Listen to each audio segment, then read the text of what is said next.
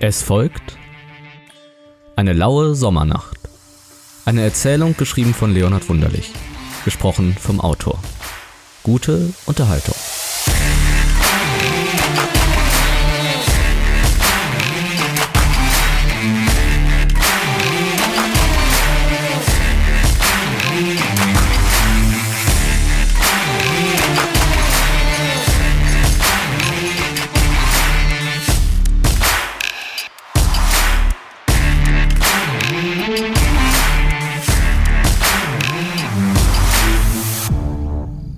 Leises Surren durchzog die laue Abendluft. Es war Sommer geworden. Ein herrlicher Sommer mit heißen, brütenden Tagen, warmen Abenden und lauen Nächten. Emmy lag auf ihrem Laken im Gras und schaute in den Himmel, welcher bereits begonnen hatte, sich lila zu färben. Die Sonne berührte bereits die tiefblaue Oberfläche des nahen Flusses. Emmy lag einfach nur da. Sie lag einfach da und genoss das Wetter, welches sie sich schon das ganze Jahr über so sehr herbeigesehnt hatte. Der Herbst war ihr zu kaltherzig und feucht.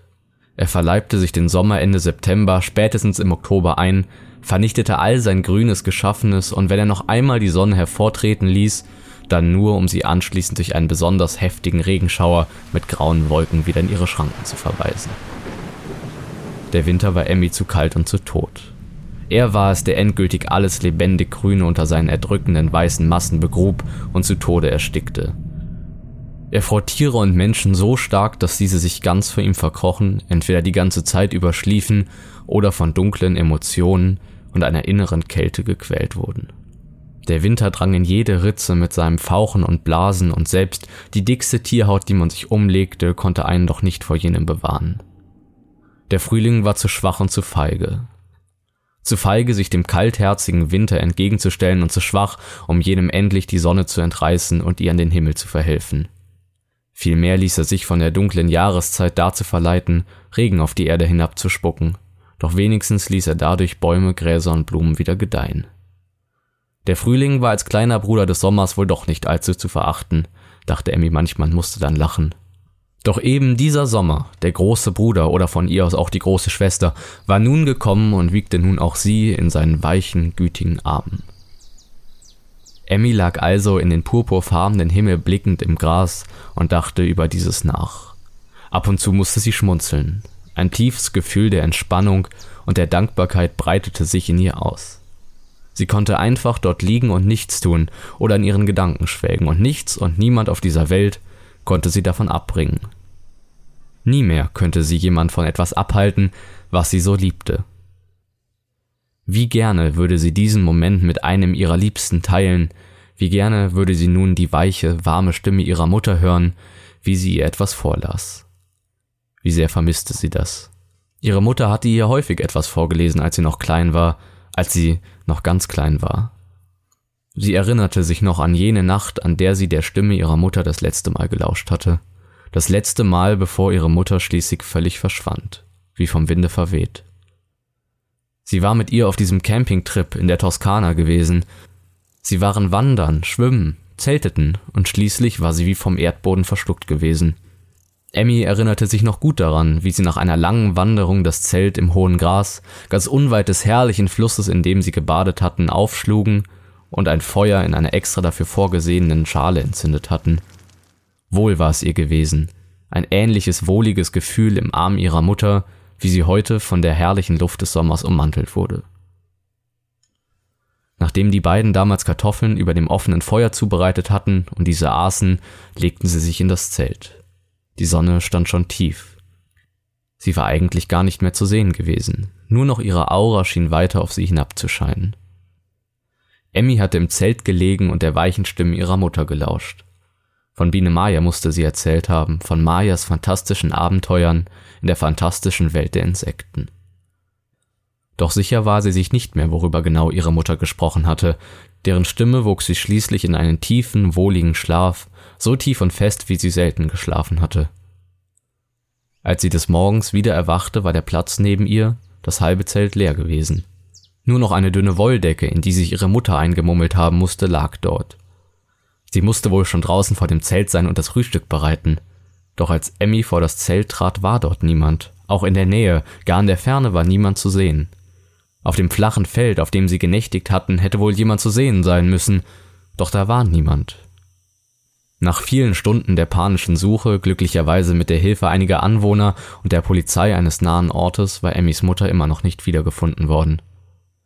Emmy, außer sich vor Angst und Sorge, wurde zurück nach Deutschland gebracht, wo man sich um die damals Achtjährige in einer Jugendgruppe kümmerte.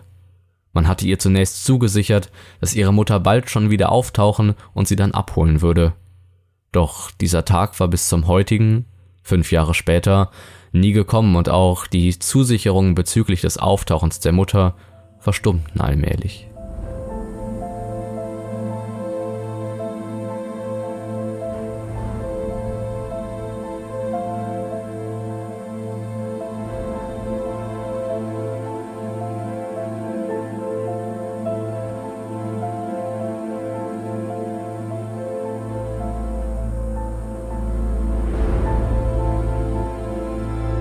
Emmy erwachte aus einem außergewöhnlich tiefen Schlaf. Sie musste in den Erinnerungen an ihre Mutter schwelgend allmählich in den Schlaf gefallen sein, wenn auch sie sich daran nicht wirklich erinnern konnte. Doch wer erinnerte sich schon genau an den Vorgang seines Einschlafens? Nach dem Aufschlagen ihrer Augen blickte sie zunächst in den immer noch tiefen Himmel, wenn auch dessen Farbe nunmehr von dem Purpurn in ein tiefes Blau übergegangen war. Alles Licht schien plötzlich aus jenem geschieden zu sein – All die umliegenden Bäume, die sie nur aus den Augenwinkeln betrachten konnte, wirkten dunkel und als würden sie Grimassen ziehen. Schreckliche, abscheuliche Grimassen. Es begann sie zu frösteln. Die eben noch so warme, ihren Körper umschmeichelnde Luft war nun einer wesentlich harscheren gewichen. So schien jedes Wohlwollen, jede Schönheit aus ihrer Umgebung gewichen zu sein. Das anfänglich so angenehme Zirpen der Grillen und Insekten war zu einem unangenehmen Kreischen verkommen. Es wirkte, als wollten sie sie sofort attackieren. Die einstige Illusion von mediterranem Urlaub, vielleicht in Italien, vielleicht in der Toskana, war vielmehr ihrer Vorstellung eines Gefangenenlagers gewichen. Ein Ort, an dem Menschen dicht zusammengepfercht in Baracken oder Zelten lebten und auf die Vollstreckung ihres Urteils warteten. Sie fragte sich, wie lange sie hier schon gelegen haben musste und welche Uhrzeit es war, doch fand keine Antwort darauf. Jegliches Zeitgefühl schien aus ihrem Bewusstsein gewichen zu sein, und auch jegliche Orientierung fiel ihr in diesem Augenblick schwer. Trotz der wirklich seltsamen, beinahe gespenstischen Atmosphäre überlegte sie, ob sie einfach liegen bleiben und weiterschlafen oder doch lieber aufstehen und heimgehen sollte. Doch in welches Heim schon? Sie besann sich plötzlich merkwürdigerweise auf ihre Mutter und schien ihr auf einmal ganz nah zu sein. Doch von ihrer Wärme und Zärtlichkeit war nichts mehr zu spüren. Vielmehr durchzog sie ein weiterer Windhauch, der sie fürchterlich frösteln ließ. Es war ihr so, als würde ihre Mutter ihr einen Kuss aufdrücken, doch dieser war nicht liebevoll, vielmehr war er kalt und kräftezehrend. Als hätte mir der Wind selbst einen Kuss aufgezwungen, war ihr letzter Gedanke, bevor sie sich endlich aufsetzen wollte und sie im selben Moment ein schrecklicher Schmerz durchzog. Sie wollte gerne schreien, doch nicht ein Hauch von Atem verließ ihren Rachen. Sie wollte sich bewegen, sich schütteln, laufen, doch ihre Muskeln versagten ihr den Dienst. Sie waren verkrampft und gehärtet und doch gleichzeitig nachgiebig wie Wasser. Zähes, dickflüssiges Wasser. Ein unbeschreiblicher Schmerz rührte von ihrem Bauch her. Es war ihr so, als hätte die Zeit selbst sich verlangsamt. Die Gedanken, welche ihr so durch den Kopf schossen, fühlten sich gleichzeitig doch so langsam an. Schließlich schaffte sie es zumindest ihren Kopf ein wenig nach vorne zu neigen und wünschte sich augenblicklich, sie hätte es nicht getan. Zuerst war das Bild vor ihren Augen verschwommen, nur schemenhafte Umrisse waren auszumachen, doch dann lichtete sich der Nebel vor ihren Augen. Auf ihrem Bauch erkannte sie ein Insekt, schwer auszumachen, was für eines es war. Es war recht schmal, doch recht hoch, es hatte dicht angelegte Flügel, doch große, weit hervorstehende Augen – es stand auf langen, dürren Beinen und schien sich auf einen noch längeren und schmalen Schnabel zu stützen. Vielleicht war dieser Schnabel auch ein Rüssel oder ähnliches.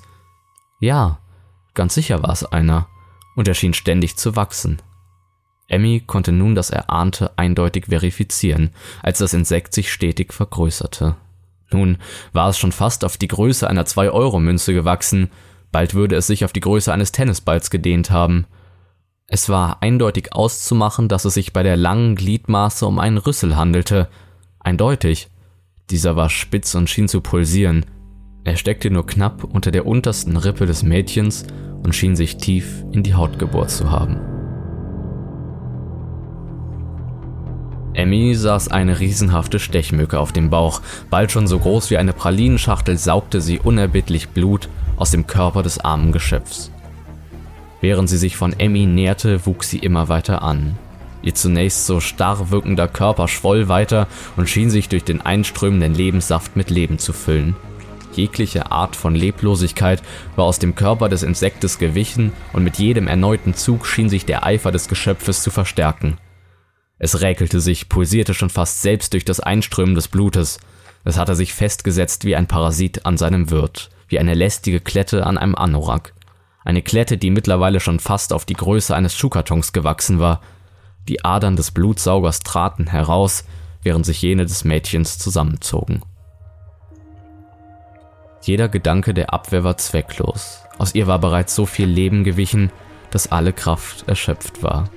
Die Kraft zur Abwehr, die Kraft zur Gegenwehr, die Kraft zum Weinen.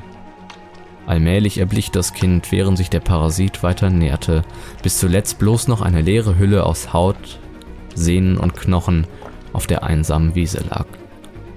Wie eine Dörrpflaume war jede Energie des Lebens versiegt. Die Überreste einer Existenz von vielen zerfiel langsam zu Staub, und kam ein Windhauch, wurden Prisen von diesem weggetragen, bis schließlich jene Existenz nicht einmal mehr eine solche war. Diese war wie vom Winde verweht.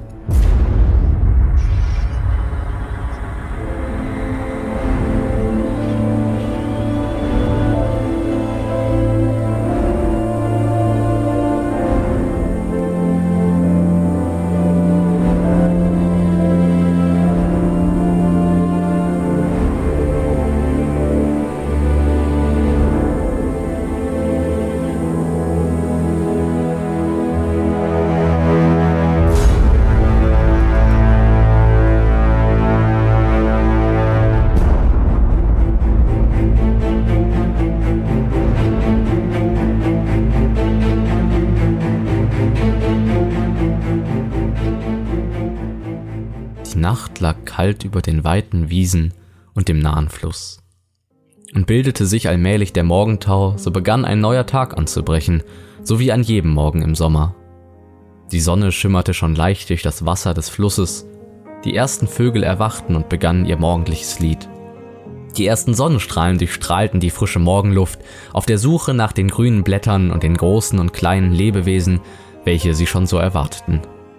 Eine leichte, angenehm warme Sommerbrise erfreute die ersten erwachenden Menschen und ein leises Surren durchzog die Morgenluft.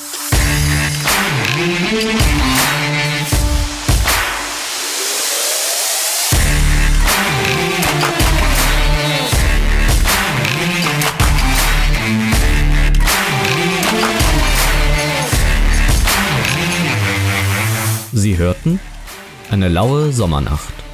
Eine Erzählung geschrieben von Leonard Wunderlich, gesprochen vom Autor. Eine Toxiety-Produktion. Zusatzinformationen finden Sie in den Show Notes. Sollte Ihnen das Gehörte gefallen haben und Sie haben nun Lust auf mehr, folgen Sie uns doch, um nichts mehr zu verpassen. Beehren Sie uns bald wieder, überall, wo es Podcasts gibt.